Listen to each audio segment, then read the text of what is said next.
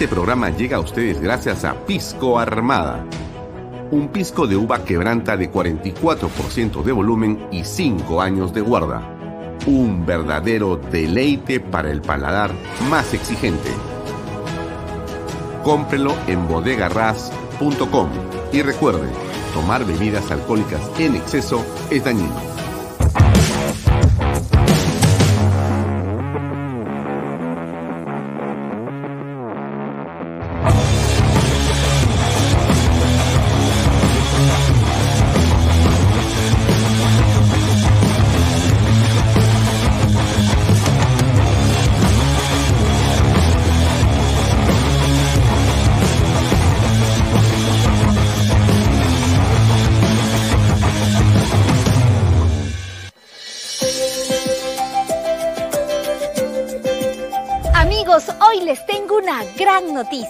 Luego de la exitosa venta de viviendas en la primera etapa en Lomas de Yura, GPR Inmobiliaria presenta ahora la segunda etapa solo con departamentos de techo propio con precios de preventa increíbles.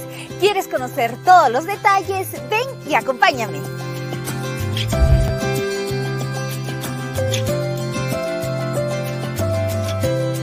Hola Elba, ¿cómo estás? Hola Libertad. El Balomas de Yura ha cumplido el sueño de muchas familias y ahora hay más oportunidad con el lanzamiento de la segunda etapa de los departamentos de techo propio. Claro que sí, Libertad. Lomas de Yura ha tenido un éxito total en ventas, con más de 280 unidades inmobiliarias, entre casas y departamentos, satisfaciendo las necesidades de muchas familias. Y ahora estamos muy emocionados en compartir el lanzamiento de la segunda etapa, con departamentos techo propio, con precios increíbles de preventa a tan solo 85 mil soles, incluyendo el bono de techo propio por 43.312.50. Es para no creerlo. Realmente es una gran noticia, la mejor preventa del año. Ahora sí se puede tener el DEPA soñado. Claro que sí, ya puede ser propietario en el único proyecto techo propio en Arequipa, viviendo en un departamento bonito, seguro y funcional, que contará con tres dormitorios sala, comedor, cocina con área de lavandería y un baño completo. Hay que mencionar que los departamentos contarán con todos los servicios. Exacto. Aquí tendrán luz, agua 24 horas al día, desagüe, pistas asfaltadas, veredas, áreas verdes, alumbrado público, una zona comercial, una zona escolar y lo más importante, todo dentro de un condominio cerrado. Seguro muchos estarán preguntando cómo adquirir uno de estos departamentos en la segunda etapa. Es muy fácil, ya que el financiamiento se realiza con el BBVA, que pone a nuestra disposición el programa Ahorro Vivienda, que permite que con una simple declaración jurada demuestres tus ingresos y así de fácil y rápido estés listo para ser propietario de un departamento en las lomas de Yura. Esta promoción es inmejorable, ahora sí no puedes dejar pasar esta gran oportunidad.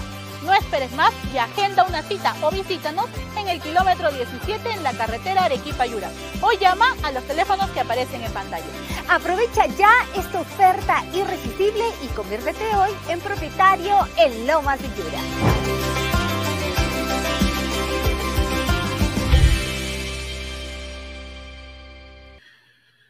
¿Qué tal amigos? ¿Cómo están?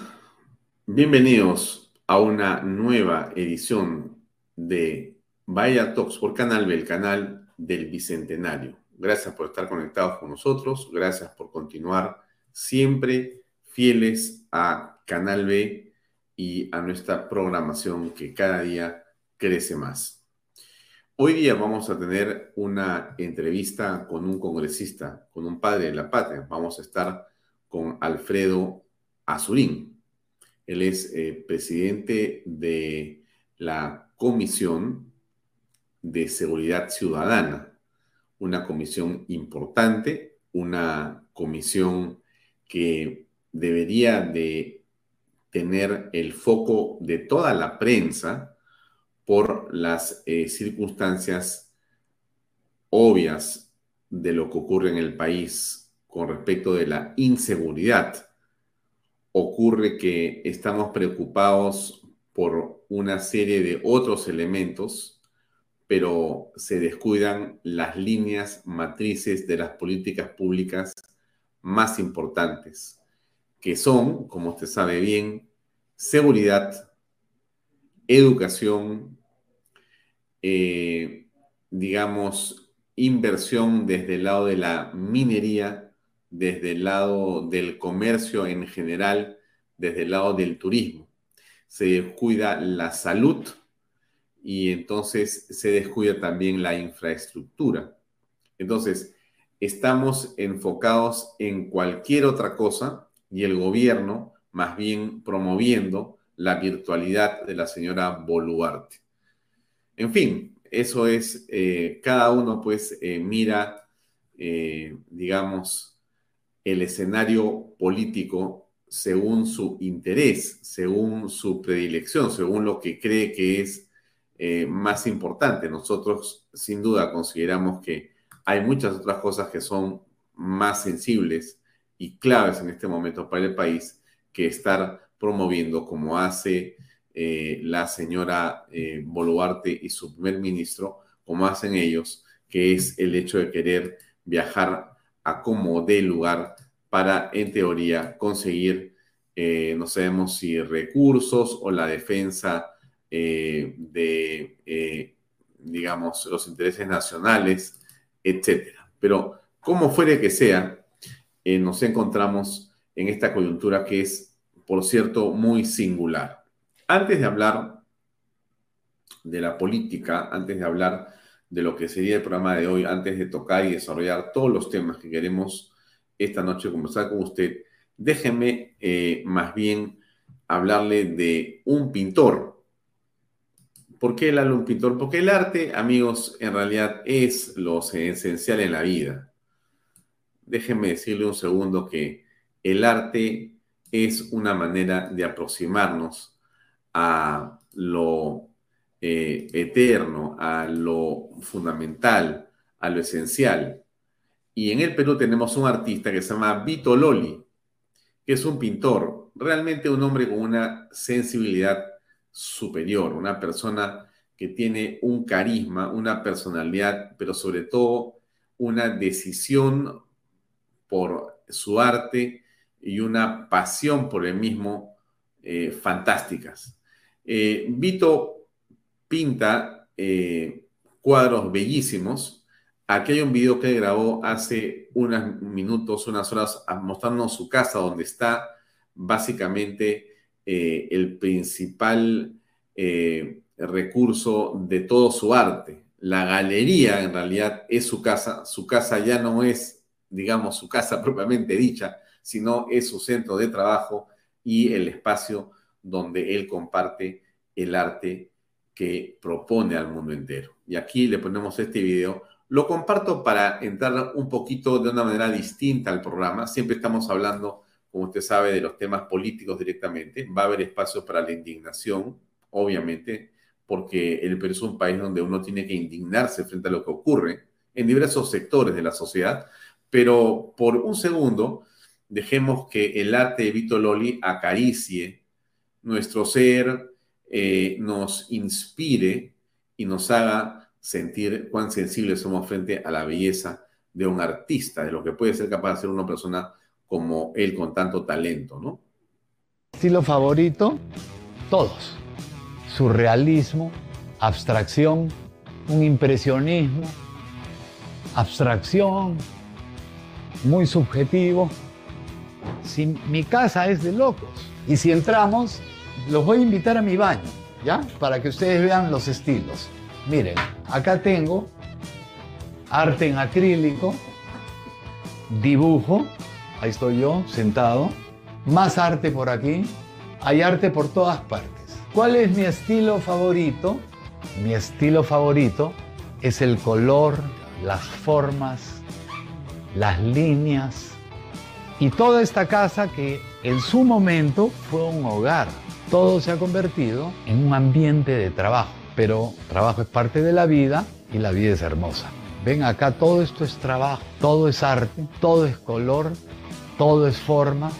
Yo tengo un amigo que me dijo esto. Nosotros le debemos a la vida ocho horas de trabajo diario. Pero a esas ocho horas de trabajo diario le debemos ocho horas de descanso. Y yo le dije, entonces ocho más ocho son 16. Y las otras ocho, y me dijo, te las regalo, pero haz lo mejor de ella. Y lo mejor de eso es trabajo tras ocho horas. Así me gusta la pintura. Acá verán que este es mi estilo, mi estilo de vida y de pintar. Bueno, realmente Vito Loli es un tipazo. No tuve la oportunidad de conocerlo. Conozco a su esposa, que es eh, Carla Schaeffer, pero él es un tipo fantástico realmente. Así que eh, yo les pongo acá su página web, si ustedes quieren contactarlo, Vito Loli, ahí tienen ustedes cómo poder eh, estar, en, estar en contacto con, con, él. es, creo que, un talento nacional de enorme importancia y quería comenzar el programa mostrando algo de su pintura y de su personalidad. Sin duda, fantástica. Muy bien. Salimos de este tema. salimos de este tema. Entramos al mundo de la política. Ayer estuvo con nosotros Víctor Andrés García Velamos de Vitocho. Él es, como comentamos ayer, un hombre vinculado a Acción Popular de toda su vida. Y conversamos de varios temas, pero realmente hubo varios eh, clips que creo que son importantes. Déjenme poner tres chiquitos solamente para comentar algunas cosas que creo que son importantes para conocer el programa de hoy. Es como un barco sin capitán y un partido sin dirigencia es como un barco sin capitán. Eh, va a la deriva. Y eso es lo que pasa con Acción Popular, que está a la deriva, ¿no? Eh, y claro, y eso se aprovechan algunos eh, oportunistas que han llegado a última hora, que están en el, Congreso, que aprovechando la falta de dirigencias han sido, ellos se han autocolocado en los puestos número uno para ser elegidos al Congreso, han sido elegidos en el Congreso y en el Congreso están dando rienda suelta a todos sus defectos. Y el más vivo, el más eh, gangsteril, el, el, que tiene menos eh, valores, es el que, es que maneja la banda, lo que siempre pasa. El más avesado es el jefe de una banda criminal. Y ahí hay una o dos personas muy avesadas eh, que son los que manejan la bancada, ¿no? Eh, a través de chantajes, de favores. Y ¿Tienen nombre y apellido? ¿Tienen nombre y apellido? Bueno, uno de ellos es Darwin Espinosa, así de claro. Uno de ellos es Darwin Espinosa, mm. que es, eh, a mi modo de ver, el más avesado de todos, el más inteligente de todos, el más manipulador el más chantajista, ¿no? El de, el de menores valores. Y claro, él reparte, eh, reparte granjerías, reparte favores, y como eso los tiene agarrados a todos, eh, y los denuncia y los chantajea si es, que se, si es que se alejan de la línea que él ha fijado para la... Bueno, lo que hace eh, Víctor Andrés García Belaunde es comentar sobre la crisis interna que tiene Acción Popular. Acción Popular es un partido con una enorme tradición política en el país. Como usted sabe, tuvo de presidente en primer término al arquitecto Fernando Belaunde, que en ese primer gobierno no concluyó por un golpe de Estado que dio el general Velasco Alvarado. Después regresó en 1980 elegido como presidente de la República en el segundo gobierno. Y después tuvo a Valentín Paniagua como presidente de la República en ese proceso de transición después de el eh, Fujimori. Y tuvo también, por supuesto, a Manuel Merino, que fue presidente también constitucional.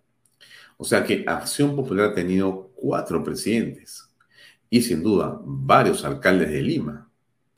Eh, el último ha sido Jorge Muñoz, vacado lamentablemente, pero Jorge Muñoz fue alcalde elegido por Acción Popular. También eh, el arquitecto eh, Orreo fue también un hombre de Acción Popular y ha tenido varios políticos importantes, uno de los cuales ha sido Alfredo Barnechea, candidato presidencial también del Partido Acción Popular, y bueno, muchos congresistas. Víctor Andrés García Belaunde. Está Javier Díaz Orihuela, Javier Alba Orlandini. Eh, y bueno, hace unas horas la señora Mari Carmen Alba ha sido también una congresista que ha recibido una medalla por haber ejercido la presidencia del Congreso. Es decir, eh, ha existido, déjenme compartir estas imágenes de Mari Carmen Alba el día de hoy, hace unos minutos, bueno, hace unas horas en realidad. El primer año como presidenta del Congreso y el segundo como presidenta de Relaciones Exteriores, les agradezco mucho, realmente eh, estoy muy contenta que estén aquí. Eh, a, mi Tocho, que es congresista, Acción Popular, eh, a los constitucionalistas. Quiero agradecer a los alcaldes y a muchas personas que están acá eh, la cantidad de mensajes que yo recibía de números desconocidos y que luego ya fueron conocidos en este año tan difícil, eh, dando consejos, asesorando, recomendando a todos, casi prácticamente a todos, los escuché exitosa. Con muchos de ellos me, reuní. Fue un año muy difícil. Eh, agradezco a todos y no solamente a ellos, porque creo que es importante luego que pasó este año que encontraba mucha gente que me decía que rezaban por mí, que habían cadenas de oraciones para que me dieran fuerza fortaleza para que el Congreso siguiera en pie, porque el Congreso ha sido el bastión de la democracia, ha sido el que estemos hoy día en democracia, ha sido por un grupo de congresistas y que agradezco que estén aquí presentes. Todos sabemos quiénes somos y que formamos el bloque democrático, es así que nos ayudamos día a día. Bien, amigos, para hacerlo muy concreto, yo coincido plenamente con lo que dice la congresista Mari Carmen Alba en el sentido siguiente. Yo creo que, en efecto, el Congreso de la República, durante el ejercicio de su presidencia, tuvo un rol trascendente y estelar. Y en buena cuenta, gracias al esfuerzo no solamente de la señora Mari Carmen Alba, sino de toda la mesa directiva, pero también de muchos congresistas en ese bloque democrático que se pudo enfrentar a las huestes corruptas de Pedro Castillo. El Congreso fue en realidad eh, un instrumento fundamental. Tenemos que tenerlo claro. Hay, por cierto, operadores políticos, periodistas y también eh, interesados en desdibujar completamente la imagen del Congreso y la imagen de Mari Carmen Alba, que desde mi punto de vista tuvo un papel importante. También con errores, también con defectos, pero hay que reconocerlo que tuvo aciertos que han sido muy meritorios y muy importantes. Eso hay que dejarlo claro, ¿no? Porque si no, a veces también se pierden las perspectivas de las cosas con el tiempo. Eso no debe ocurrir bajo ninguna circunstancia. Pero hablamos más ayer con Vitocho y se dijo otras cosas más que creo que tienen también un valor muy grande. A ver, aquí va. Va a pensar que este gobierno es de derecha y por lo tanto, el 26, cuando hay elecciones, el péndulo va a regresar. O sea, hemos estado en la derecha, volvamos a la izquierda. Y de repente, eh, eh, Perú Libre puede tener un buen candidato y de repente puede ganar el año 2026. Como pasó en Bolivia, la Llane se quedó mucho tiempo y en vez de ganar Carlos Mesa, que ya había ganado antes, la segunda vez que fue convocada por la ANES, la, la ANES eh, salió perdedor Carlos Mesa, que era un buen candidato, un buen elemento, y salió elegido otra vez el MAS. O sea, eso es lo que puede pasar ahora, ¿no? Que por Mm. quedarse mucho tiempo van a dar la impresión de que es un gobierno de derecha que, que se paró a la izquierda y al final hay que volver al péndulo de antes y Mm. volver otra vez a la izquierda. Y eso creo que es lo que puede pasar y eso es lo que no ha debido pasar, no debería pasar. Bueno, a ver, creo que Vitocho en esta parte, sin duda, está haciendo un análisis que puede ser, desde mi punto de vista, muy certero. Y hay que estar atento. Es decir, lo que ha ocurrido después del 7 de diciembre es un reacomodo de fuerzas políticas, pero ahí comienza en buena parte cierta confusión y una confusión que viene de diversos sectores, pero donde desde mi punto de vista la derecha tiene un papel preponderante en esa confusión, por no interpretar correctamente lo que está pasando y cuál debería ser el rol de esa, digamos, eh, importante eh, facción democrática que sirvió justamente para darle soporte a la señora Boluarte y proteger al país institucionalmente durante el golpe del 7 de diciembre y demás. Entonces, el señor eh, Vitocho señala con claridad de que si seguimos como estamos, la impresión que va a quedar, la percepción que se va a construir, y como usted sabe, lo hemos dicho siempre, y lo dicen siempre los estudiosos y los analistas, lo que se percibe es lo que en realidad existe. No importa si es mentira, la percepción en política, amigos, es la realidad. Y bajo esa circunstancia, si nosotros eh, lo que hacemos es eh, en el bloque democrático de derecha continuar con un soporte absurdo a las políticas eh, que no tienen dirección de la señora Boluarte, lo único que se está instalando en la cabeza del elector es que este gobierno, de una marxista, como dice mi hijo Alfonso Baella Mato, que Dina Boluarte, en el fondo es también un gobierno de la derecha.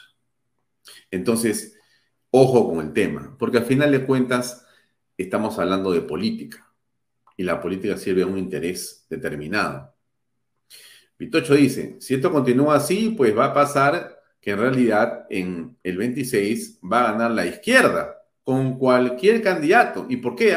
Porque ha sido un gobierno de derecha. Pero ¿cómo así? Pero ganó Pedro Castillo. Pero Dina Boluarte era su vicepresidenta. Pero ellos ponen a los ministros de Estado y ahora resulta que el gobierno va a aparecer como si fuera un gobierno de derecha.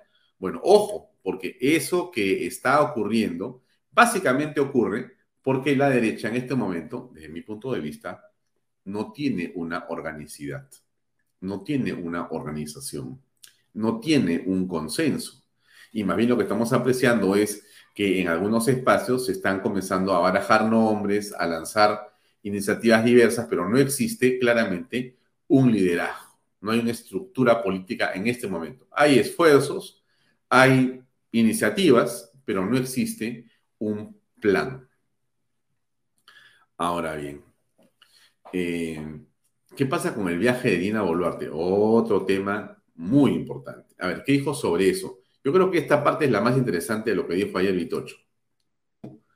Que el señor Otárola y la señora Boluarte están haciendo este lobby en el Congreso para esa ley y siguen con el tema. ¿Por qué razón?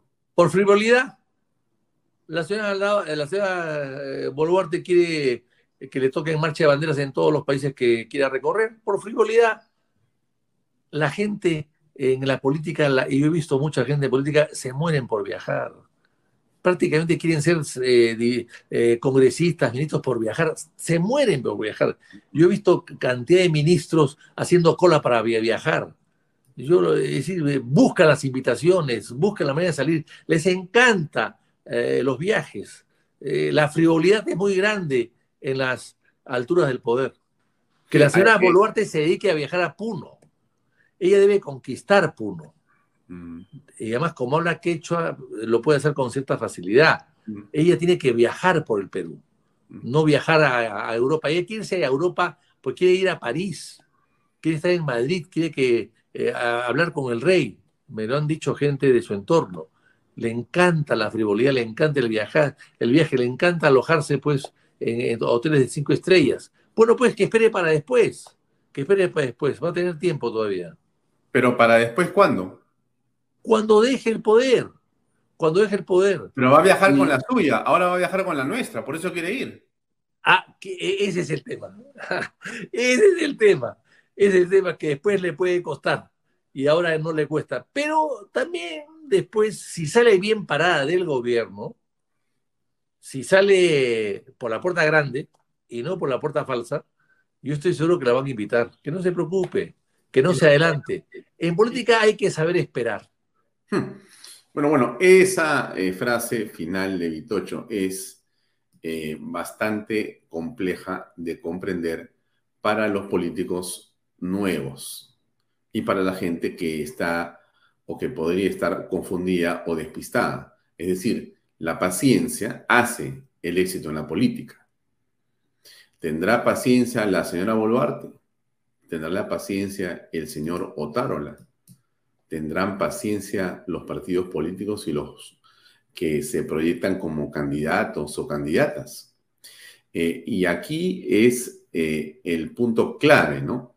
La señora Boluarte está apelando a una argucia inconstitucional y Otárola lo sabe. Y podría preguntarle perfectamente a esa comisión mm, consultiva, donde hay tanta gente eh, meritoria, meritocrática, brillante, sobre este, digamos, deseo de seguir con el tema del gobierno virtual. Es una eh, absoluta eh, tontería, para decirlo con claridad, amigos. ¿Qué hace la señora Boluarte tratando de pedir eh, a través de una ley que se vulnere la constitución, que sea una ley a nombre propio para que ella viaje por el mundo? A ver, ¿por qué no más bien le invertimos la jugada a la señora Boluarte y le damos una idea al señor Otárola? ¿Qué tan presto está siempre por ayudar a la señora Presidente? ¿Por qué no más bien piensan piensan en traer como invitados a los presidentes que les interese que visiten el Perú. Oye, Cusco es una ciudad espectacular. Cajamarca es un lugar bellísimo. Arequipa, Puno, Ica, Apurímac, de donde es ella. El norte tenemos las playas de eh, Tumbes, de Piura, tenemos eh, el espectáculo fantástico en Lambayeque con las eh, tumbas del Señor de Zipán, o tenemos los hermosos espacios de Trujillo para ver la marinera, con caballos y con eh, especialistas en estas artes en el Perú. Y podemos tener, en fin, me puedo aburrir de hablar de la costa, de la sierra y la selva ¿Por qué más bien no se preocupan en traer aquí a los presidentes, traer aquí a los líderes mundiales? ¿Por qué no hacen un evento donde traen a estas personas en lugar de estar, eh, digamos, buscando torcer la Carta Magna para viajar y para, digamos, construir este absurdo que es que quiero manejar desde mi celular el país? Eso realmente, y ese, ese asunto de que a tono con los tiempos y la modernidad es un absurdo absoluto. La amenaza que tiene la señora Boluarte es muy grande y está claramente eh, establecida y definida en el Perú. No hay tiempo que perder viajando. La señora Boluarte no se da cuenta y el señor Torola evidentemente no la ve porque está seguramente obnubilado. Eh, ojalá que no tenga cerca sobones, ¿no? Porque lo peor que le puede pasar a un hombre o mujer que maneja poder es la sobonería. Uno cuando logra alguna posición que puede ser relativamente importante de poder, lo primero que tiene que detectar es dónde están los sobones para sacarlos, porque son realmente una enfermedad terrible, pueden tumbarse cualquier cosa. Entonces, cuando los sobones te dicen que todo lo que haces está bien, estás muerto. Eso no funciona. Y entonces, en esa virtud, insisto, en vez de estar pensando en viajar, ¿por qué no se piensa en traer? ¿Y por qué no se identifica dónde está el problema? Porque aquí lo que existe es una organización criminal que es la que Castillo ha manejado y sigue manejando para traerse abajo al gobierno de Dina Boluarte y tomar el Perú. Ese es el peligro que nosotros decimos hace rato, amigos. Eso es lo que la señora Boluarte no ha denunciado. La señora Boluarte y el señor Otarola no señalan al mundo entero que el peligro es ese y que la organización criminal es internacional. De eso no dicen nada. ¿Por qué? Eh, ¿O ustedes creen que no es así? A ver, escuchemos qué dice, por ejemplo, a la señora Verónica Mendoza. Justamente hoy, Javi, se cumplen seis meses desde que se inició el régimen cívico-militar que encabeza la señora Boluarte. Eh, que encabeza en realidad es un decir, porque ella no es más que la careta de una coalición autoritaria, conservadora y mafiosa, en la que funcionan de manera armoniosa, diré, una ultraderecha afincada en el Parlamento, aliada con el oligopolio mediático, poder económico, grandes grupos de poder económico y nuevas mafias, además de las Fuerzas Armadas y policiales. Una coalición autoritaria que avanza de manera decidida en el desmantelamiento de instituciones, en el retroceso en materia de derechos y en buscar bajo cualquier condición garantizar su impunidad eh, y sus negocios particulares, que ya ha logrado en estos últimos meses copar el Tribunal Constitucional, la Defensoría del Pueblo y que avanza decidida eh, hacia el copamiento de los organismos del sistema electoral. Y, por eso me resulta también sumamente preocupante que en estos días, hoy mismo, el señor Otárola, presidente del Consejo de Ministros, esté junto con nuestra canciller eh, en reuniones oficiales en Francia y en España, eh, pretendiendo avanzar en la integración del Perú en la OCDE sin que se diga nada respecto de la situación de los derechos humanos en el Perú.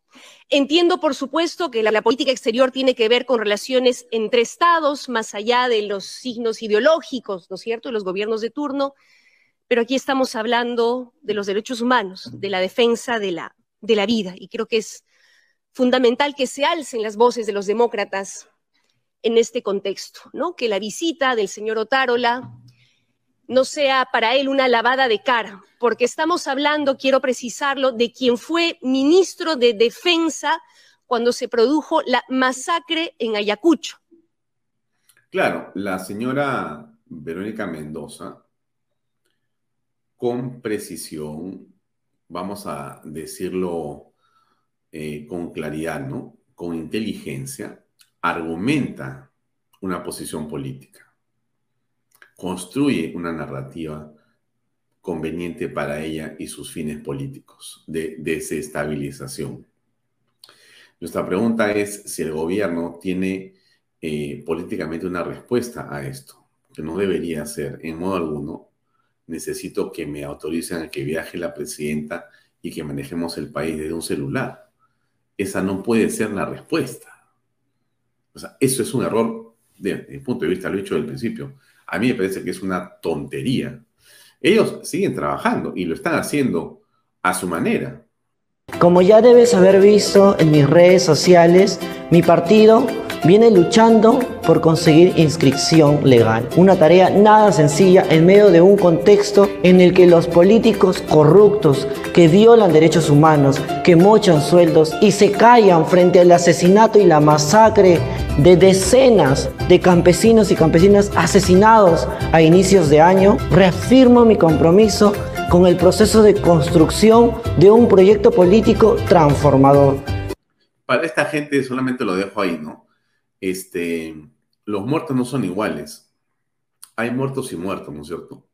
Cuando los muertos los hacía Castillo, no existían muertos. Cuando morían por la represión que Castillo organizaba eh, cuando hacía sus consejos de ministros descentralizados se iba por diferentes partes de Perú y la gente sería protestar y habían muerto, no existía ni noticias, habían. Pero cuando eh, subversivos terroristas eh, destruyen aeropuertos, cuando destruyen comisarías, cuando destruyen fábricas, cuando destruyen edificios públicos y privados, cuando eh, toman vías, carreteras, y cuando la gente muere en las ambulancias porque no pueden llegar a atenderse, de eso, estas personas no dicen una palabra, una palabra. Ellos no conocen lo que significa el Estado de Derecho. Más bien, el Estado es torcido para que se sirvan, porque todas estas personas, Verónica Mendoza y sus amigos, han estado viviendo de Pedro Castillo. Y Verónica Mendoza era la primera. Esta es otra de sus colaboradoras. Por eso, durante todo el mes de junio, desarrollé una serie de actividades para poder lograr la inscripción en mi partido. Durante mayo estuvimos visitando Chincha, Cusco y otras regiones del país con la finalidad de seguir afiliando y sumando más personas al nuevo Perú. ¿Usted cree que eso no es así? Ojo con el El partido que acoge todas las luchas. Y durante todo junio vamos a desarrollar una campaña de afiliación para inscribir a luchadores sociales, a dirigentes populares, a personas que estén dispuestas a construir un proyecto político que pueda brindarles salidas estructurales a los principales problemas del país. Que todos nos hacemos es, ¿y qué hace la derecha? ¿O no es necesario? ¿O basta con lo que se tiene hasta ahora? Vamos a realizar actividades llenas de coraje y llenas de alegría. Tendremos desde un reconocimiento a activistas LGTBI que han hecho una mirada de clase hasta una fiesta por la afiliación con la única finalidad de seguir convocando y sumando más voces, corazones y latidos a este proyecto político con la intención de inscribir el Nuevo Perú como una estrategia, como una herramienta de cambio y de transformación. ¿Qué le parece? Están embalados. Y por otro lado, Betsy Chávez, que para mí es, digamos, la eh, persona que intelectualmente, junto con Aníbal Torres y con Bermejo, desde mi punto de vista, desde mi opinión, son los que eh, contribuyen, ¿no? Eh, digamos, instrumentalizan y le dan forma a ese discurso del 7 de diciembre y participan en los actos preparatorios y demás del golpe de Estado, bueno, ellos están libres de polvo y paja, ¿no? O sea, están, están en investigaciones, pero en realidad están pues súper, súper, súper contentos, ¿no? A ver, escuchemos acá a nuestra preferida reportera de Willax, que, bueno, cerca sitia y eh, cuadra a Betsy Chávez. ¿No va a responder? No sé si lo han Señora Betsy Chávez. Teléfono. ¿Era necesario hacer eso, congresista Betsy Chávez? Estoy hablando por teléfono, señorita. Usted promovió el golpe de Estado, señora Betsy Chávez. Y puede terminar presa por eso. No, yo no he promovido en lo que usted indica. Yo, yo sí creo que ustedes son unos sicarios de la información, lo sigo considerando y considero que son unos mermeleros. Señora Betsy Chávez, Pedro Castillo es un golpista, ¿sí o no? No, no, no dio un golpe de Estado el 7 de diciembre pasado. Disculpe, ¿en qué mundo vive usted? ¿En qué realidad paralela vive usted? Él dio un golpe de Estado el 7 de diciembre pasado y usted lo felicitó, lo abrazó. Creo que la gente es lo suficientemente inteligente para darse cuenta de la forma en la que usted realiza eh, sus preguntas. Y la gente es suficientemente inteligente para ver que quien nos gobernó es un golpista, en estos momentos investigado por presuntos actos de corrupción y no estaría solo en ese paquete, en esa organización criminal que según el Ministerio Público nos gobernó, incluida usted, señora Betsy Chávez. Creo que usted es una mermelera y eso es parte de su trabajo y felicitaciones. Mermelera, discúlpeme. Aquí la señorita mermelera. Que preguntamos las cosas como son. Sí, los invito a mi podcast de la próxima semana. Muchas gracias. Pedro Castillo es un golpista, señora Betsy Chávez. Y usted, y usted promovió el golpe de Estado. No, ni siquiera descarta que sea un golpista. Ah, eh, el delincuente es usted. Y usted ¿perdón? Y usted también. ¿Me está llamando delincuente? Bueno, usted está, ¿Me está llamando delincuente, señora Betsy Chávez? No, señora Betsy Chávez, necesita la protección de otro congresista que... No, no, señor, ¿Por qué nos llama delincuente? A ver, ¿pueden retirar? ¿Tiene pruebas usted que yo soy delincuente para que me sindique de, tal? retirarse? No, estoy haciendo mi trabajo, estoy en la vía pública. Usted tiene que rendirle cuentas al pueblo como congresista de la República que sigue siendo. ¿Sigue cobrando como ministra? Me imagino que no, ¿no? 33 mil soles se estará extrañando, ¿no? Su mermelada, como tanto le gusta llamar a los periodistas. Señorita mermelera, nos vemos otro día. Que le vaya no, no, no, no, no nos vamos a ver otro día. Tiene que rendir cuentas usted al pueblo. Terminando, no hay ningún Rinda, usted tiene que rendir cuentas al pueblo, señora Betsy Chávez. Después del golpe de Estado, usted hizo mutis. Sí, los políticos... Mutis, se ha escondido. No la veíamos, no la veíamos en el Congreso. Creo que la gente sabe perfectamente la clase de mermeleros que son ustedes. Nosotros sacamos al descubierto su video de su pareja negada, a la que usted le dio trabajo en su condición de ministra de Estado, a él y a toda su familia. Les pido a todas las personas de su medio que la próxima semana nos encontremos en mi podcast. ¿Por qué no da la cara? ¿Por qué se corren los periodistas? Correrme es mi despacho. ¿Nos tiene miedo? A usted definitivamente no mermelero. Parece que sí, parece que sí, porque el que nada debe, nada teme, señora. Arroba Juana Avellaneda. Brillante. Por una razón muy sencilla, ¿no? Eh, el congresista es un funcionario público. Es un representante del pueblo, quizá de los que podemos tener a la vista. Eh, el congresista le dé explicaciones a la gente. Y usted, como yo, como cualquier ciudadano, podemos pedirle en cualquier momento a un congresista que nos dé una explicación. La periodista Avellaneda lo que hace es interpretar desde su punto de vista, cosa que nosotros coincidimos con ella, un deseo y un clamor popular por respuestas frente a hechos determinados. Claro, tiene un estilo mordaz, un estilo incisivo, pero más allá del estilo que podía gustar o no a unas personas, eh, creemos que el objetivo de la pregunta y la precisión que busca es la correcta. Y la señora Betsy Chávez obviamente tiene explicaciones que no puede dar, porque todos conocemos qué es lo que ha pasado. O dudamos. No, usted no debe dudar, usted debe estar seguro de lo que ha ocurrido. Entonces, este es el mundo al que se enfrenta la señora Boluarte. no quiere decir que, ah, dirías, como diría Sun Tzu, escoge tus enemigos, no escojas a Betsy Chávez. No, no, no, no, no entremos por ahí, pues no, no vamos a equivocar. O sea, obviamente no vas a escoger, pues, a Verónica Mendoza, a Betsy Chávez. Perfecto. el tema no es si escoges o no a esos enemigos. El tema es que esos son los que están haciendo y construyendo una narrativa para tenerte abajo y están operando políticamente para destruir el gobierno del Perú. Y si tú como gobierno no te das cuenta de eso o los menosprecias o los minimizas, vas a caer en cuenta tarde de que has cometido un error político. Entonces tienes que estar ocupado, preocupado, o sea, ocupado con antelación por lo que esta gente está haciendo. Y eso no se resuelve, amigos, lamento decirlo otra vez, viajando al extranjero para buscar que te aplaudan como dice Vitocho.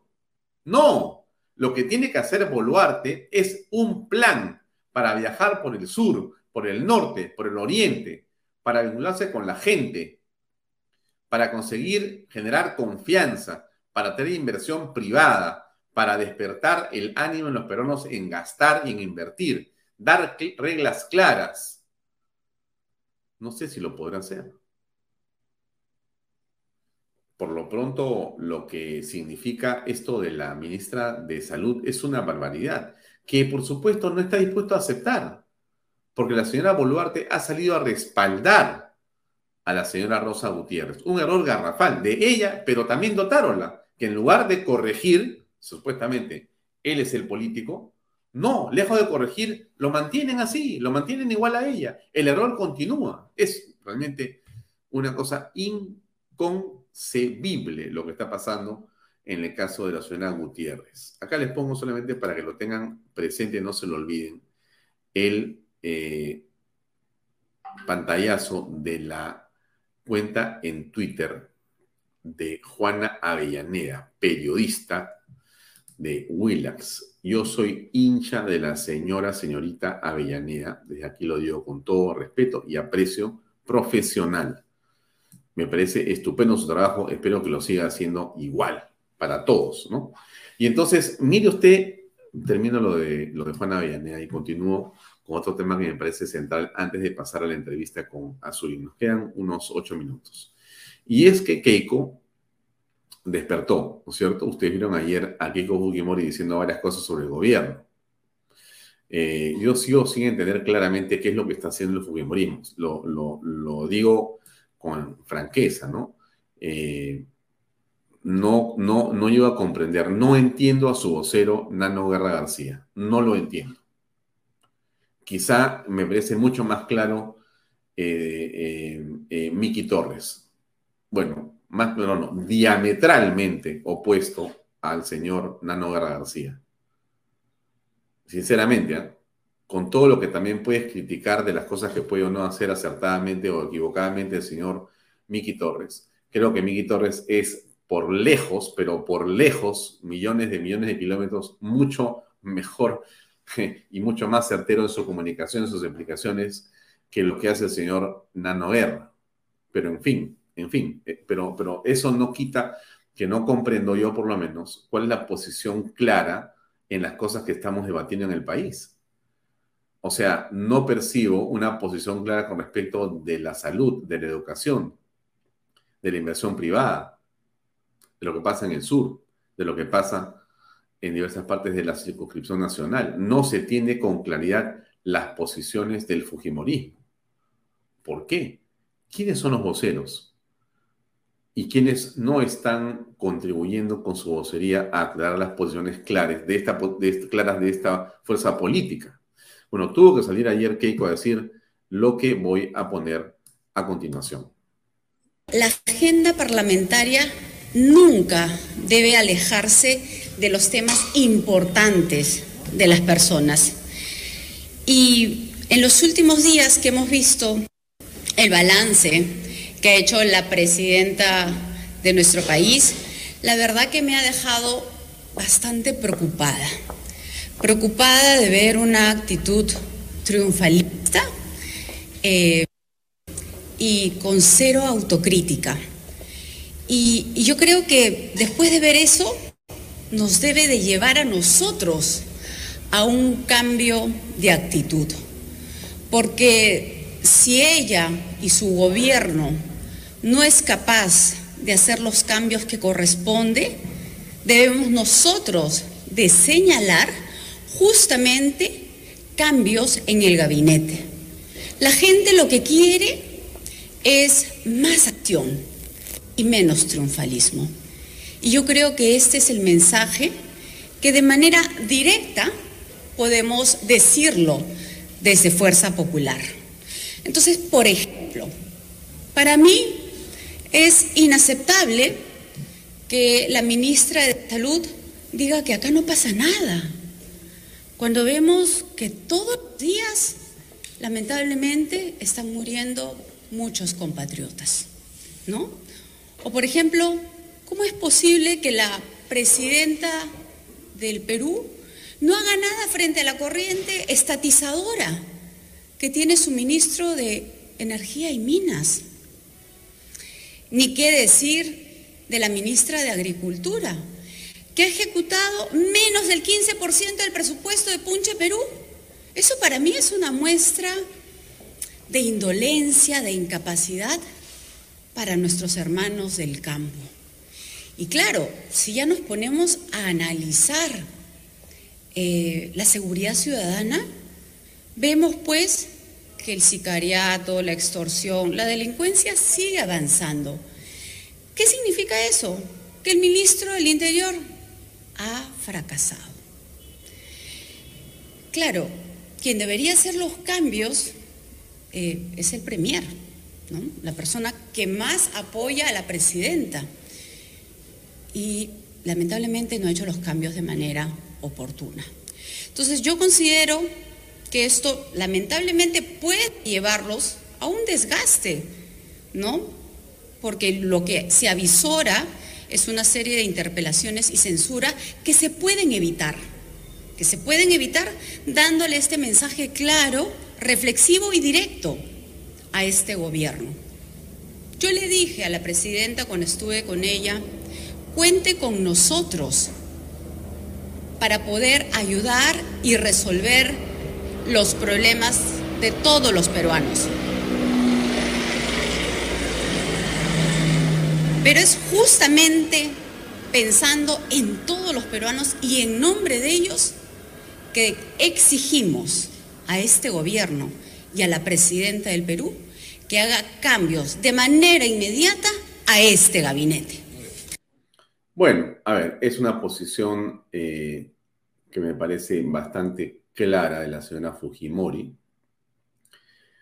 En realidad eh, entendemos que la salud ha sido de la señora Fujimori la que ha impedido que ella esté antes eh, enfrente de su agrupación política diciendo esto.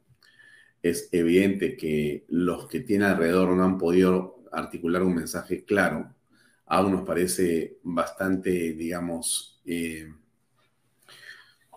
todavía débil, ¿no? Lo que dice la señora Fujimori. Pero, a ver, la conclusión es de que para ella, tanto salud como minería, agricultura y seguridad son eh, carteras que podrían merecer un cambio. Eh, no me queda muy claro, en realidad, eh, lo que pasa en minería, lo que pasa en agricultura, aunque lo de seguridad sí es calamitoso, pero aún eso todavía podríamos, digamos, ponerlo como una cuestión interrogante. Lo que me parece que es, y lo que coincidimos claramente es en el tema de salud. Creo que ahí no hay nada que hacer. Creo también que el asunto de Paola Lazarte es aun cuando ella viene y ha estado presente en el régimen del señor Vizcarra, creo que tiene todavía eh, un espacio para poder mostrar o demostrar que no tiene esas, digamos, eh, malas maneras de eh, hacer política o actuar como una funcionaria pública. Y que más bien en el caso de la señora Rosa Gutiérrez es clarísimo que eh, la actitud, eh, la forma y la manera de, digamos, hacer un ministerio es una herencia clarísima del Vizcarrato. Pero entonces regresamos a la señora Fujimori, ¿no? Eh, exactamente qué van a plantear. Porque creo que ustedes, o sea, los Fujimoristas, salvo que me equivoque y espero que me corrija alguien, han, digamos, aceptado o aprobado este asunto de la virtualidad del gobierno de la señora Boluarte o, me equivoqué. Si me equivoco, me rectifico inmediatamente. Pero si no, bueno, me quedan las dudas sobre exactamente qué están proponiendo. Y en diversas, digamos, otras votaciones, veo al Fujimorismo que no se entiende lo que está haciendo. Quizá haya, por cierto, un problema para los comunicadores del Fujimorismo, que yo creo que por ahí también viene el problema más o menos grave hace rato, ¿ah? y habérselo, digamos, dejado en las manos de Nano Guerra, en fin, yo eh, se me paran los pelos, digamos, por decirlo menos, ¿no? Porque las conclusiones que vemos de su eh, forma de actuar en la comunicación son terribles. Sinceramente lo digo con el aprecio que le tengo además a Nano, pero él ahora es un eh, congresista de la República, es un funcionario y yo soy un ciudadano, y en virtud de eso doy mi opinión. Creo que Nano debería de ser cualquier cosa menos vocero del fujimorismo sinceramente. Eh, pero en fin, lo dejo ahí. Eh, me parece que es hora de hablar con nuestro congresista invitado, que es el señor Alfredo Azurín. Entonces dejamos el tema ahí. Mañana continuamos con más análisis político. Ahora vamos a hablar de la entrevista o vamos a tener la entrevista con nuestro invitado. Adelante con Alfredo Azurín, por favor.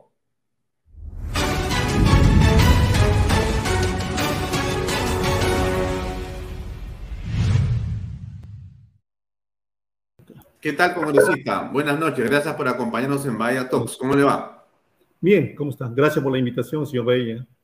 Bien, lo primero que me gustaría preguntarle es acerca de la comisión que usted preside, que es una comisión que en estas circunstancias y coyuntura tiene una relevancia enorme, que es la de seguridad ciudadana en medio de la inseguridad ciudadana. Eh, bueno, ¿cómo eh, está trabajando la comisión y cuáles son las prioridades que maneja en este momento? Bueno, nosotros estamos fiscalizando, eh, debo decirle, como nunca se ha fiscalizado de una manera este, tan frontal en este, en este trabajo. Eh, me honro presidir también la presidencia de la Comisión de Seguridad Ciudadana. pero nosotros tenemos que ser críticos. Acá estoy viendo una total falencia entre lo, el municipio, la policía, el gobierno regional, donde no hay una comunicación verdaderamente para afrontar la inseguridad ciudadana. Esa famosa articulación que ellos siempre pregonan, no lo llevan a la práctica. Entonces, cuando nosotros vemos que hay ese divorcio, ni siquiera una comunicación y una falta también de entrenamiento a, los serenos, yo creo que es un punto en contra. Ni siquiera tienen los planes de seguridad este, aprobados hasta la fecha. Entonces, eh, de veras, como que no, sinceramente no le ponen atención a la capacitación de los serenos como debe ser. Ya, o sea que en este momento lo que existe es eh, una descoordinación en el tema de seguridad ciudadana. ¿Ese es el punto? Sí, hay una descoordinación en lo que respecta a seguridad ciudadana. Están todos los, digamos, los dispositivos, eh, digamos, literalmente expuestos, pero parece que no le ponen el empeño que deberían poner. Y yo como comisión y como es policía estamos verificando ese sitio, pero ahora también estamos nosotros fiscalizando la CONASEC. Y qué es lo que están haciendo cada uno y cómo están cumpliendo sus actividades obligatorias para colaborar con la policía. Sabemos que la policía no tiene, no tiene las herramientas suficientes, pero y por eso que estamos llamando ya a cada uno de los este, integrantes de la CONASEC para que nos responda qué es lo que está haciendo respecto a su obligación que tiene que cumplir. Y parece que algunos eh, no lo tienen muy, digamos, internalizado y como que nunca se ha fiscalizado de otra manera y parece que ya todos se están poniendo en línea porque lo estamos llamando a la comisión. Entonces, esta es obligación que he hecho con respecto a esto, ¿no? Entonces, puntualmente nosotros le hacemos la pregunta, pero no esperamos que nos traigan un PPT, sino que nos respondan puntualmente qué es lo que están haciendo con cada exigencia de las actividades y las acciones estratégicas que tienen que cumplir. Mm, usted, congresista, es un policía o ha sido un policía que ha trabajado durante una buena parte de su carrera policial eh, en aduanas y en la detección justamente de narcotráfico y contrabando en general, entendemos eso.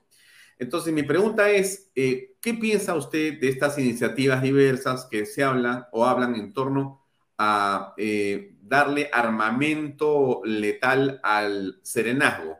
¿Cómo evalúa esa posibilidad? Mire, señor Vaya, yo estoy, eh, digamos, de acuerdo a todo lo que tenga que ayudar a la, eh, luchar contra la inseguridad ciudadana.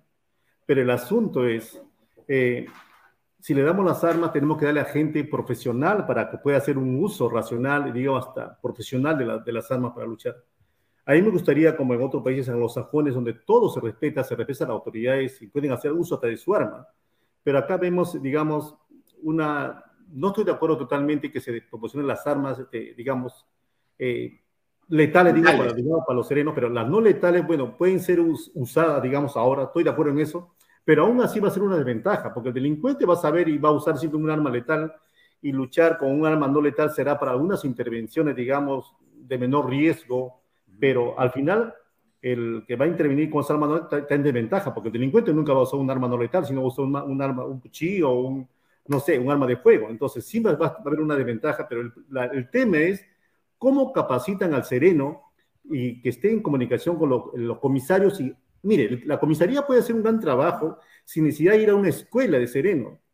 Y eso no, hasta ahora, discúlpenme, no lo, no lo internalizan y preparar los serenos. Sabemos que ellos no pueden arreglar su vida, pero hay maneras de intervenir. No con lo que hemos visto ahora los serenos, cómo han arriesgado su vida de una manera tan, disculpe, tan imprudente, que tienen que estar preparados para saber intervenir. Entonces, eso es lo que no hay en los serenos actualmente, sino entran los que apoyan, digamos, a los candidatos de las alcaldías, hay que decirlo, y tienen que olvidarse de la bandera política para afrontar la inseguridad, señor Bahía. Definitivamente, eso es lo que nosotros encontramos.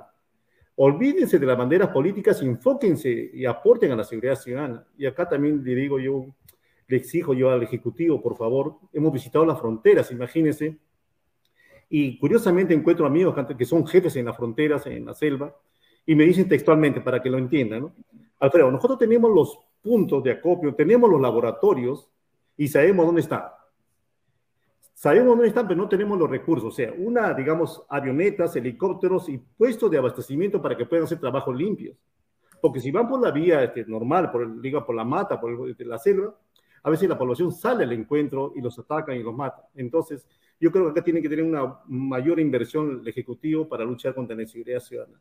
El mm. problema del Brian es tan, digamos, eh, es tan crudo, tan difícil, porque también los recursos alternativos que sería la población para que ellos tengan una oportunidad de mejorar no se desarrollan. ¿Por qué? Porque los que están, mire, lo voy a decir con toda seguridad, los que están en el campo, los que tienen que ver esta problemática de los nativos, que tienen que dar los recursos, no lo están haciendo de la manera como debe ser. Tiene que haber un buen censo de saber quién es quién para ayudarlos a que ellos también tengan que producir productos alternativos y no recurran a la hoja de coca.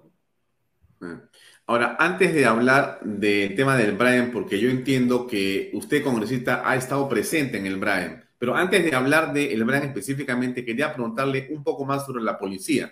Y es el hecho de que, entonces, el debate también se presenta en el sentido de decir, bueno, en realidad, eh, más que darle armas no letales al sereno, lo que habría que hacer, en todo caso, adicionalmente, es apoyar a la policía con mejor equipamiento y con mayor cantidad de efectivos policiales. Eh, a ver, ¿cómo, eh, digamos, interpreta esa sugerencia o esa situación en la conversación que se está dando, en el debate público? Eso, eso está, eh, bueno, obviamente la policía tiene que darle los recursos, lo cual no se está haciendo como debe ser. Y yo hasta asumo, hasta yo pediría que se declare en emergencia a la policía en lo que respecta al parque automotor.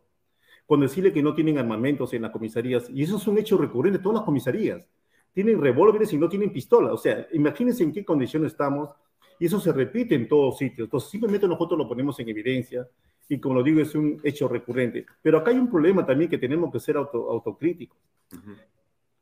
Últimamente estamos viendo, y hay que decirlo, los filtros, ¿por qué estamos viendo una recurrencia de jóvenes policías, suboficiales con 5, 4, 6 años de servicio, delinquiendo?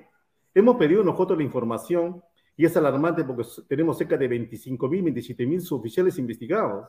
Entonces acá, cuando a mí me dicen, no, nosotros sí hacemos toda una prueba, no, no, no está funcionando los filtros para tener buenos elementos. Porque si hay una recurrencia de suboficiales de, de, poco, de pocos años de servicio que estén, digamos, delinquiendo, es porque hay una, digamos, una falla en ese mecanismo de, digamos, de conseguir buenos elementos en la policía. Pero aparte yo acá tengo que decir, y que sirva como una crítica a la policía, hay que entender que también es falta de control. En versiones, reuniones que tenemos con generales este, que han estado en la policía y conozco y me dicen, ni siquiera son los recursos. Una buena policía ni siquiera tiene que tener todos los recursos tecnológicos para que sea una buena policía. El tema parte porque tiene que haber un buen control. Y si no hay un buen control en la policía, vamos a tener estos casos de jóvenes que están delinquiendo y no hay un buen, digamos, una buena supervisión qué cosas en mi personal, yo tengo que conocer a mi personal y parece que eso no está funcionando. Entonces, cuando nosotros nos reunimos, digo, ¿qué hace usted con su personal? ¿Cómo se reúne? ¿Cómo conversa con ellos? Independientemente de las, digamos, de las charlas de derechos humanos, cómo, este, digamos, atender al público, quiero ver cómo conversan ustedes con ellos. Porque de verdad es lamentable ver que hay jóvenes, hace poco, eh, un joven policía de cinco años haya integrado una banda de, entonces creo que tenemos que ser más enérgicos, pero acá hay una cosa, señor Baella, que a mí me preocupa mucho. Antiguamente, hace 40 años, bueno, ya tengo ya más de 40 años de, la policía, un este, alumno, un caete que cometió un error en la policía grave, automáticamente era expulsado. Automáticamente, yo lo he visto, automáticamente lo expulsaron. Pero ahora esto con lo, esto del bioproceso, derechos humanos, no se, les, no se les expulsa automáticamente. Hay un caso muy este, tangible de dos caetes que han sido encontrados en posesión de droga y uno de ellos, hasta donde tengo conocimiento, ha sido positivo, siguen en la escuela, siguen en el proceso y los catedráticos que vienen a mi despacho me dicen, es una vergüenza que esté ahí dictando charlas a una persona que no ha encontrado esto. Entonces, parece que hay una, y también que sirve esto de crítica, eh, la planta académica, sí he visto que entran, digamos, 300 o 400. Eh, todo ese proceso de estar en la escuela es un proceso muy sacrificado y hay una política de que todos aprueben.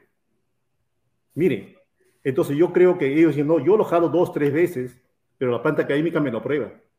Entonces acá, acá está funcionando algo malo, que no están, este, digamos, haciendo la cosa como debe ser y hay cosas que corregir sinceramente si no queremos seguir sufriendo con estos problemas de... Este, eh, congresista, usted ha tenido oportunidad de hablar, de citar de entrevistar al ministro del Interior y cuál es la opinión que usted tiene de la labor que realiza eh, este funcionario público. Yo pienso que un ministro tiene que hacer algo totalmente distinto. Dejar ya las, digamos, mm, los protocolos, las reuniones protocolares y dedicarse a ser más operativo en la calle. Estar con la policía, estar con la población afuera, porque, la, digamos, las circunstancias lo exigen. Es más, nosotros hemos participado, yo como congresista, de lo cual no se, no se estilaba, dice, porque un congresista no debe hacer esto, no es un, momentito. las circunstancias lo ameritan. Entonces, en Piura hemos hecho un operativo nocturno con la policía y las juntas vecinales. Aquí en Los Olivos también hemos hecho. Entonces, la gente está demandando algo. Entonces, ese algo tenemos que hacer algo distinto desde nuestra posición como congresista, creo yo, ¿no? Eh, vemos que usted ha estado en el Brain y acá hay unas imágenes de su Twitter. Eh, esto en su semana de representación, entendemos. Pucallpa estuve. Sí. En Pucallpa, ¿no? Y, y, esta es una imagen eh, del CEN de, de, de, Guayada, de Guayada, ¿es correcto? En Pucallpa, una, área de Pucallpa, sí. Eh, está haciendo un sobrevuelo de la Sí. zona. Sí. Eh, ¿Qué noticias nos puede comentar en torno a lo que está ocurriendo en esta zona del país? Mire, el trabajo arduo que está realizando el CORA y los, este, con el apoyo también de la embajada, para que no algún congresista ahí que es desinformado, está hablando cosas que no es, está apoyando a, a la policía, pero hay- lo que se tiene que es incrementar los operativos y eso es una labor también del Ejecutivo. Al parecer, el Ejecutivo ha tomado cuenta de nuestra visita que hemos hecho a Iquitos, a Loreto, de toda esa falencia que hay y se están poniendo más empeño y están apostando para que haya más operativos.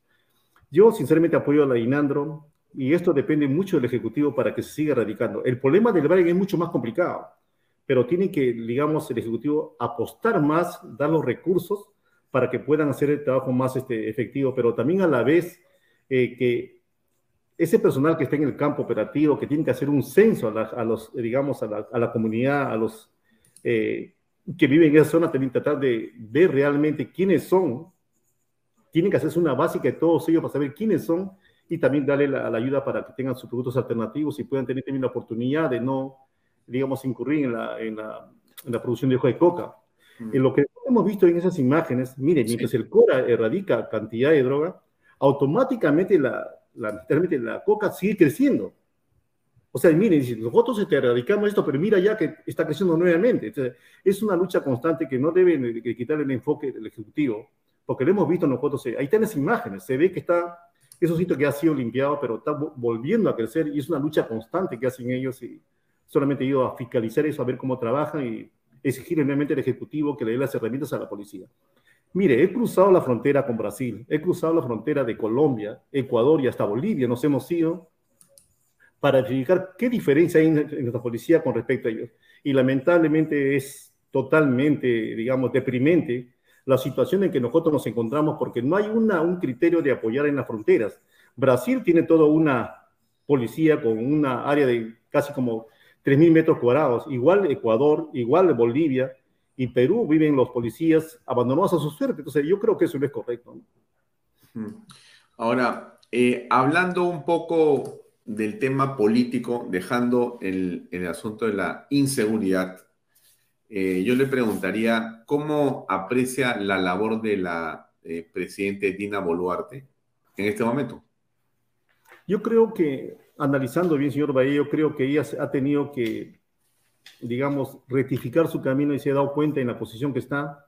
Y yo creo que simplemente tenemos que apoyarnos, apoyarla porque nuestro país ha, ha pasado un momento muy, muy difícil. Creo que ella también está en una situación donde tiene que velar por el país. En otras palabras, hacer lo correcto. Y alguna injerencia, alguna ligazón que tenga con, la, con su partido donde ella pertenecía, creo que ella se ha dado cuenta de dónde está ahorita ella eh, posicionada y la obligación que tiene que responder a la policía. Obviamente ella va a cargar con una responsabilidad política por lo que ha pasado, pero pienso que ella se ha dado cuenta de, de que el país necesita ir para adelante. Y bueno, hay que apoyar eso. Yo, yo voy por eso, de- por la buena intención de que ella tiene que ir para adelante y, y tratar de mejorar el país. ¿no? Ya, pero esa buena intención podría estar chocando contra algunas realidades, como por ejemplo la de salud. Usted eh, está también, evidentemente, en contacto con el sector salud, sabe lo que está pasando. Bueno, Sí. ¿cuál es su percepción de lo que ocurre ahí en este momento? Mire, yo creo que la ministra tenía una frase desafortunada, como a veces como ministra dice que hay que tener cuidado con lo que habla, ¿no? Dijo, yo tengo un- en una semana o 15 días solución el problema. Y eso parece que le ha traído este, complicaciones. Y la prensa también parece que está percibiendo que una persona que quizás este, esté un poco frágil o no, ella, ella tiene que demostrar que es capaz, ella tiene que demostrar que es técnica y dirigirse a la población y decir lo que tiene que hacer la población. Y la población parece que desconoce que este tema de la, del dengue es a través de un mosquito, no es a través del zancudo, que el dengue no se contagia, sino lo, lo hace un zancudo cuando te pica. Entonces ella tiene que dirigirse y hacer una campaña más agresiva de lo que significa esto. Obviamente no lo va a controlar todo, pero pienso que ella tiene que tener más coraje de dirigirse a la población y decir lo que tiene que hacer, porque la prensa busca también a una, de repente que ella muestre su liderazgo, pero parece que la ministra en eso no mm, está un poco, digamos, las entrevistas que he visto, pero yo pienso que sinceramente dentro de mi, concepción de estar cambiando a la, a la, gente por una cuestión, digamos, política, creo que no hace bien al país. Demos la oportunidad de que trabajen a las personas y y en el primero, bueno, pedimos que se retire, ¿no? Pero es difícil la situación que se encuentran, hay, hay medicamentos, vacunas que también dice que se han vencido, entonces yo creo que ella lo que tiene que ser más enérgica, dedicarse a trabajar más, esforzarse más, porque la prensa siempre va a exigir, entonces ella tiene que ya, digamos, ponerse de una vez, digamos, como dice, las pilas y trabajar, ¿no?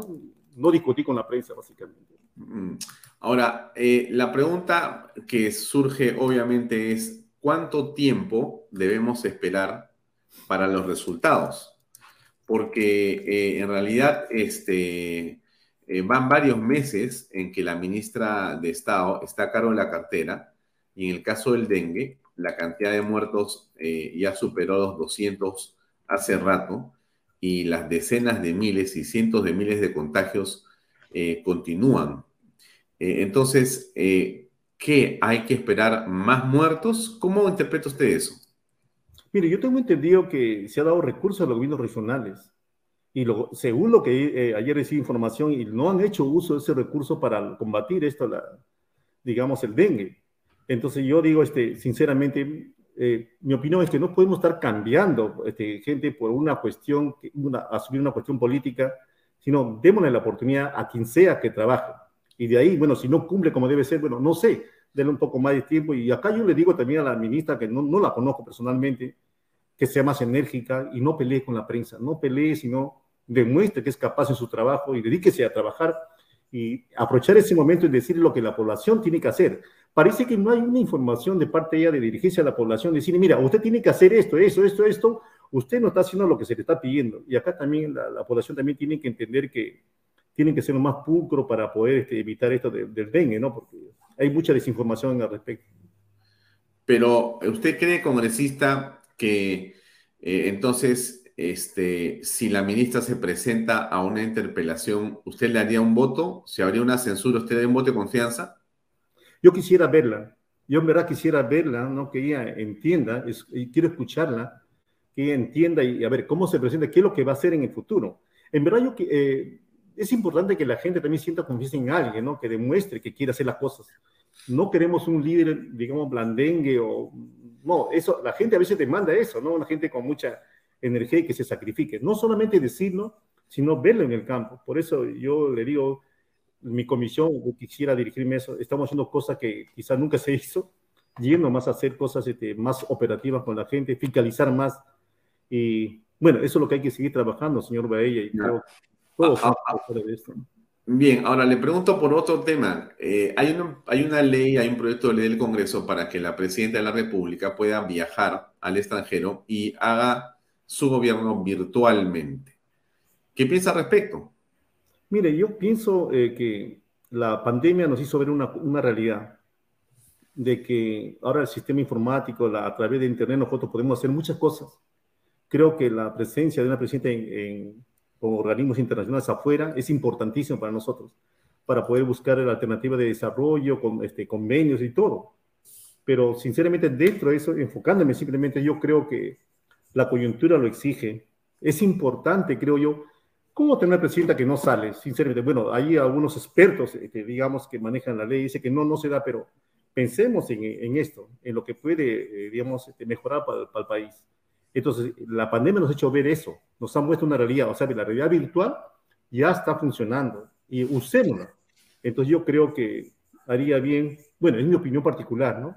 Yo no, necesito, yo no necesito presión de nadie, creo que sería oportuno que salga para venderse ¿no? al país y buscar mejores cosas para el país. Ahora, pero ahí hay eh, en discusión algunos expertos una circunstancia de transgresión de la Constitución. En esa línea, si la presidenta puede viajar y puede trabajar ejerciendo la presidencia a través de un teléfono celular o una laptop, la pregunta es, ¿por qué no lo puede hacer también eh, el congresista cualquiera? Lo puede hacer el contralor, el presidente del Poder Judicial, y así podríamos tener entonces a todos los funcionarios importantes eh, en el extranjero el tiempo que quieran porque no se requeriría su presencia, dado que la virtualidad eh, es el argumento. ¿No cree usted que estaríamos generando un caos? Yo creo que habría que ser responsable. Yo creo que hay que ser responsable y ahí no vamos a dar cuenta quién es el, discúlpeme, el sinvergüenza.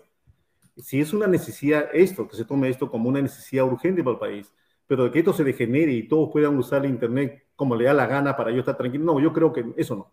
Yo no, yo no, yo no voy por eso, pero la coyuntura me exige que mi, mi presidente, digamos, esté ya para buscar mejor la alternativa para mi país. Yo pienso básicamente en eso, pero ya de que eso se degenere y puedan utilizarlo porque me da la gana o no. Puede decir que exista, señor Baella, hay, hay, hay, hay de todo, pero yo apuesto por eso, ¿no? Entonces, seamos responsables, entendamos nuestra nuestra atribución como congresista y nuestra, digamos, nuestra posición. Entonces, respondamos eso ante la población, básicamente. Mm, bien, ahora déjenme preguntarle algo sobre sus colegas congresistas, porque en realidad el Congreso en este momento está en el foco de la atención por razones obvias que tienen que ver con el comportamiento de ciertos padres de la patria y madres de la patria. Eh, por ejemplo, hemos escuchado la información el fin de semana sobre el congresista Edgar Tello, que no solamente pide eh, dinero a sus trabajadores para que compren eh, proyectores y demás, sino que eh, aparentemente la esposa del mismo solicita dinero para poder financiar el viaje en compañía del congresista. O sea que en realidad los trabajadores están siendo bolsiqueados por el propio congresista y por su familia. Bueno, ¿usted tiene una posición al respecto? Sí, yo pienso que el congresista tiene una investidura y tiene que hacer respetar esa investidura, pero tampoco no abusar. Yo creo que él va a ser responsable de todo lo que está pasando y yo creo que usted también me conoce, usted me entrevistó cuando yo recién empezaba en esto. Así es. Y iba aprendiendo en esto del Congreso y pienso que ellos tienen que ser sancionados de acuerdo a lo que se ha establecido. La Comisión de Ética también tiene una opinión, pero yo pienso que todos somos responsables de lo que, no, lo que hacemos, pero no olvidemos, eh, parece que lo, bueno, esa es nuestra realidad. Parece que olvidamos que nosotros somos congresistas, parece que olvidamos que somos cualquier persona. No, tienen que respetar y hacer valer su investidura. Y parece que muchos en el Congreso olvidan de eso.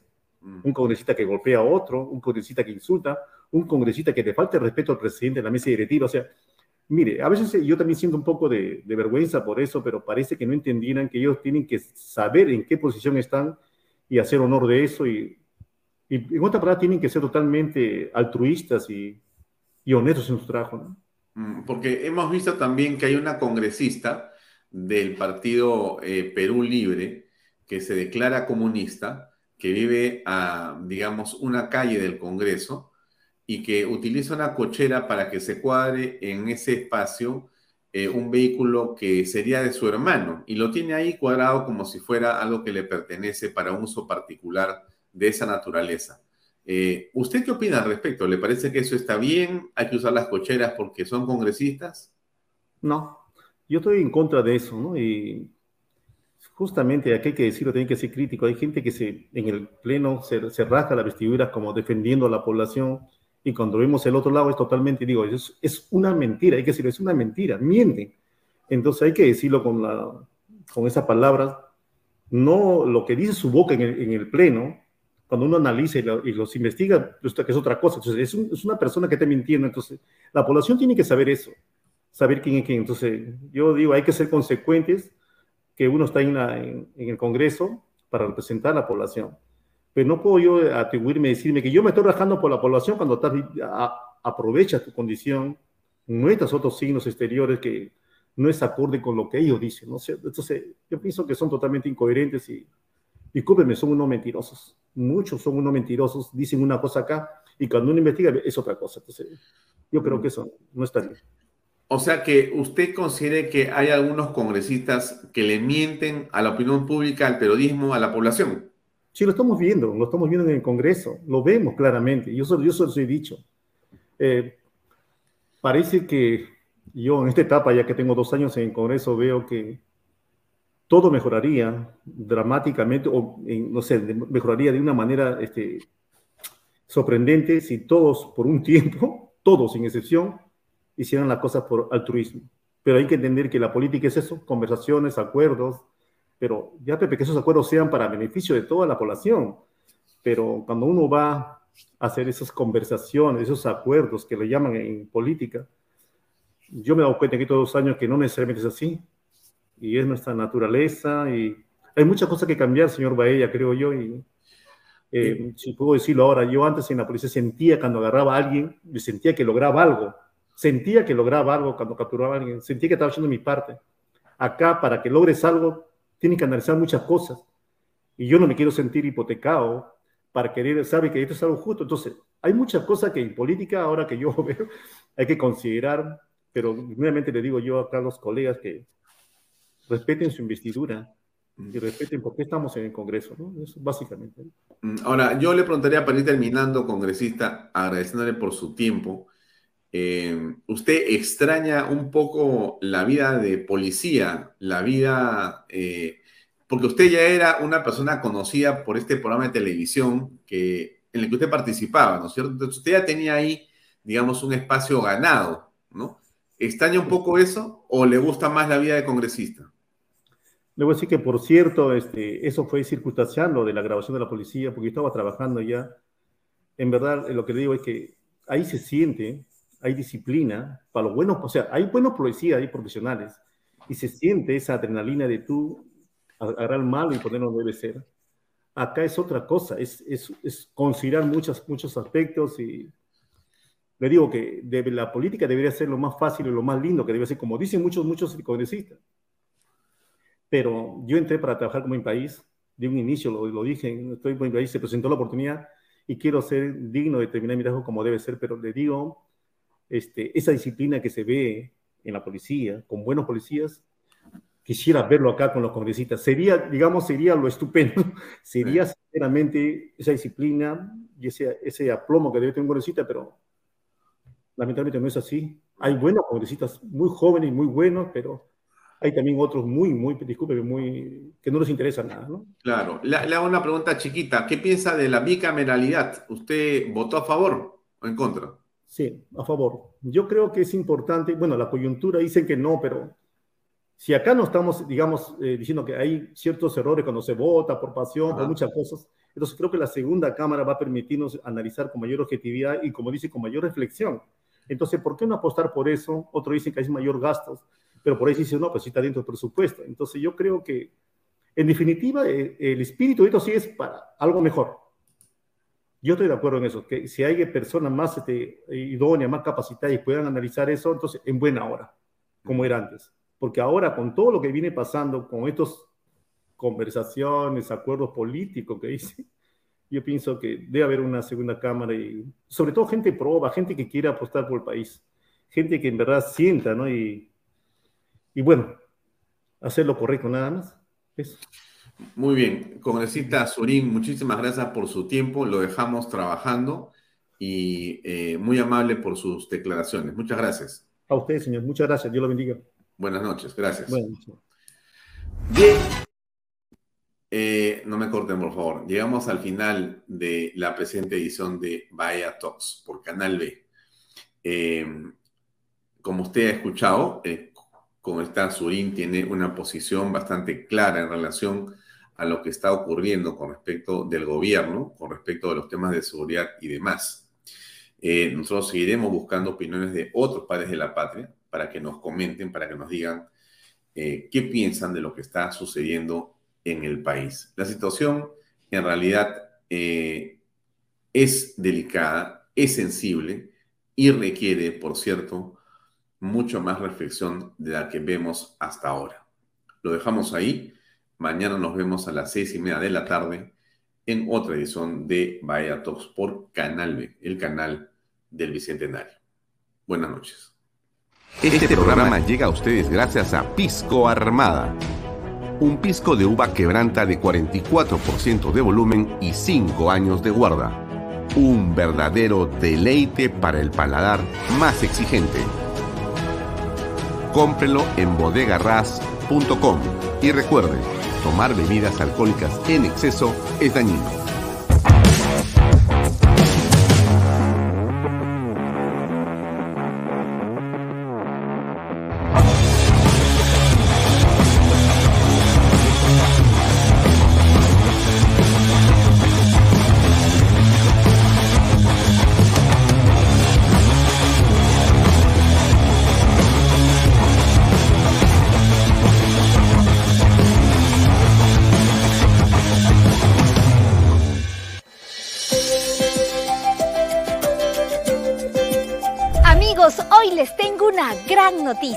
Luego de la exitosa venta de viviendas en la primera etapa en Lomas de Yura, GPR Inmobiliaria presenta ahora la segunda etapa solo con departamentos de techo propio con precios de preventa increíbles.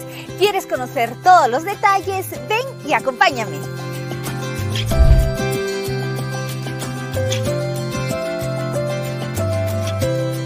Hola Elba, ¿cómo estás? Hola Libertad. El Balomas de Yura ha cumplido el sueño de muchas familias y ahora hay más oportunidad con el lanzamiento de la segunda etapa de los departamentos de techo propio. Claro que sí, Libertad.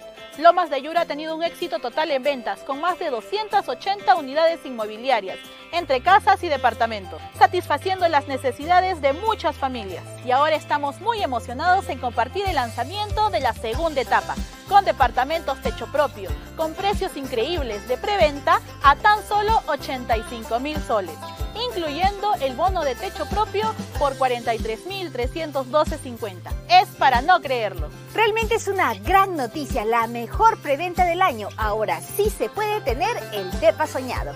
Claro que sí, ya puedes ser propietario en el único proyecto techo propio en Arequipa, viviendo en un departamento bonito, seguro y funcional, que contará con tres dormitorios, sala, comedor, cocina con área de lavandería y un baño completo. Hay que mencionar que los departamentos contarán con todos los servicios. Exacto.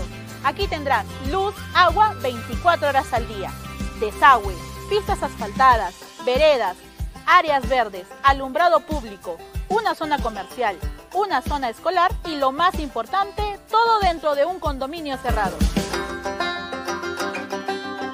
Seguro muchos estarán preguntando cómo adquirir uno de estos departamentos en la segunda etapa. Es muy fácil, ya que el financiamiento se realiza con el BBVA, que pone a nuestra disposición el programa Ahorro Vivienda, que permite que con una simple declaración jurada demuestres tus ingresos y así de fácil y rápido estés listo para ser propietario de un departamento en las lomas de Yura. Esta promoción es inmejorable, ahora sí no puedes dejar pasar esta gran oportunidad. No esperes más y agenda una cita o visítanos en el kilómetro 17 en la carretera Arequipa-Yura o llama a los teléfonos que aparecen en pantalla. Aprovecha ya esta oferta irresistible y conviértete hoy en propietario en Lomas de Yura.